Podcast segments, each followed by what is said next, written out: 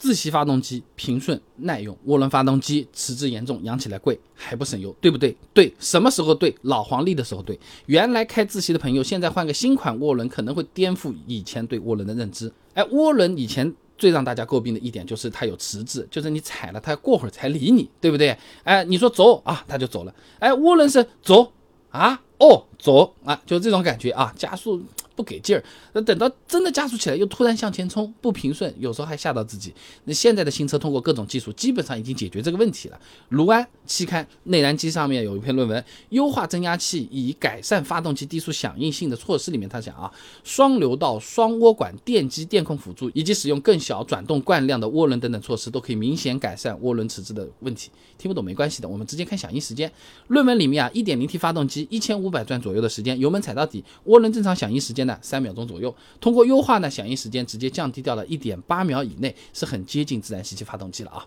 这个一点八秒不是指涡轮需要一点八秒它才开机啊，而是一点八秒达到了最大压力值。其实油门踩下去，涡轮已经开始工作了啊。所以现在的涡轮车在低速状态下的迟滞已经比十年前车好很多很多很多了，而且这些新技术普及率很高啊。你比如说可变截面涡轮，现在十几万的车子都用上了啊。大众、长安、名爵等等都有，驾驶感受也是不错的。除了辞职，不少的朋友也是担心这个养护费用比较高。其实现在涡轮车也没有那么的贵，也没有那么的金贵啊。那经过这么多年发展，养护费用和自然吸气已经差不多了。轿车销量榜首朗逸啊，举例子，一点五升自然吸气和一点二 T 的涡轮增压车型用的机油的确不同，价格相差不大。直接问了一下杭州 4S 店啊，单次保养费用呢只相差一百块钱左右。另外，火花塞一点二 T 两万公里换一次，一点五升自然吸气三万公里换一次。自然吸气车型呢，每个火花塞是便宜点的。呃，相差二十块钱左右，一年一万公里来算的话，也就是几十块钱，你说多一杯少一杯奶茶的事儿啊。那有的大众车主这个时候听到了要说了，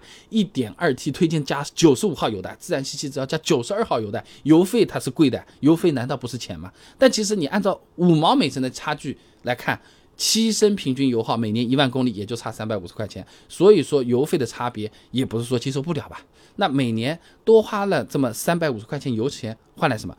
换来很大的提升，那首先动力会变好啊，哪怕是相同马力的自吸和涡轮发动机啊，啊涡轮的动力响应会更好一点，超车也是更加轻松的。那我们接着朗逸来说吧，一点二 T 和一点五升的自然吸气马力呢，看看你就相差了三匹，但最大扭矩一点二 T 的多了五十五牛米啊，你不要小看只有五十五啊，一点五自然吸气原本也只有一百四十五啊，你除一除，提升快百分之四十啊。而且两千转涡轮发动机就能达到最大扭矩了，比自吸早了一千九百转。那我们平时在市区里面准备超车，无论是加速还是响应，涡轮车它都会更快，给人动力更好的感觉啊。那么除了加速的时候更快，涡轮车其实也更加省油嘛。特别是我们从老款二点零的自吸换到新款一点五 T，或者三点零自吸换到了二点零 T，都能够明显感觉到动力变强的同时，油耗在变低。清华大学李政委硕士论文《缸内直喷汽油机利用可变气门和增压技术改善油耗的研究》里面说啊，这涡轮相比自然吸气发动机，燃烧经济区域更广，燃油消耗率更低。啊，我们用人举例子好了，涡轮不光会的东西更多，游泳、跑步样样行，而且吃的东西也更少。别人三个馒头才能跑一千五百米，我们两个馒头就够了，哎，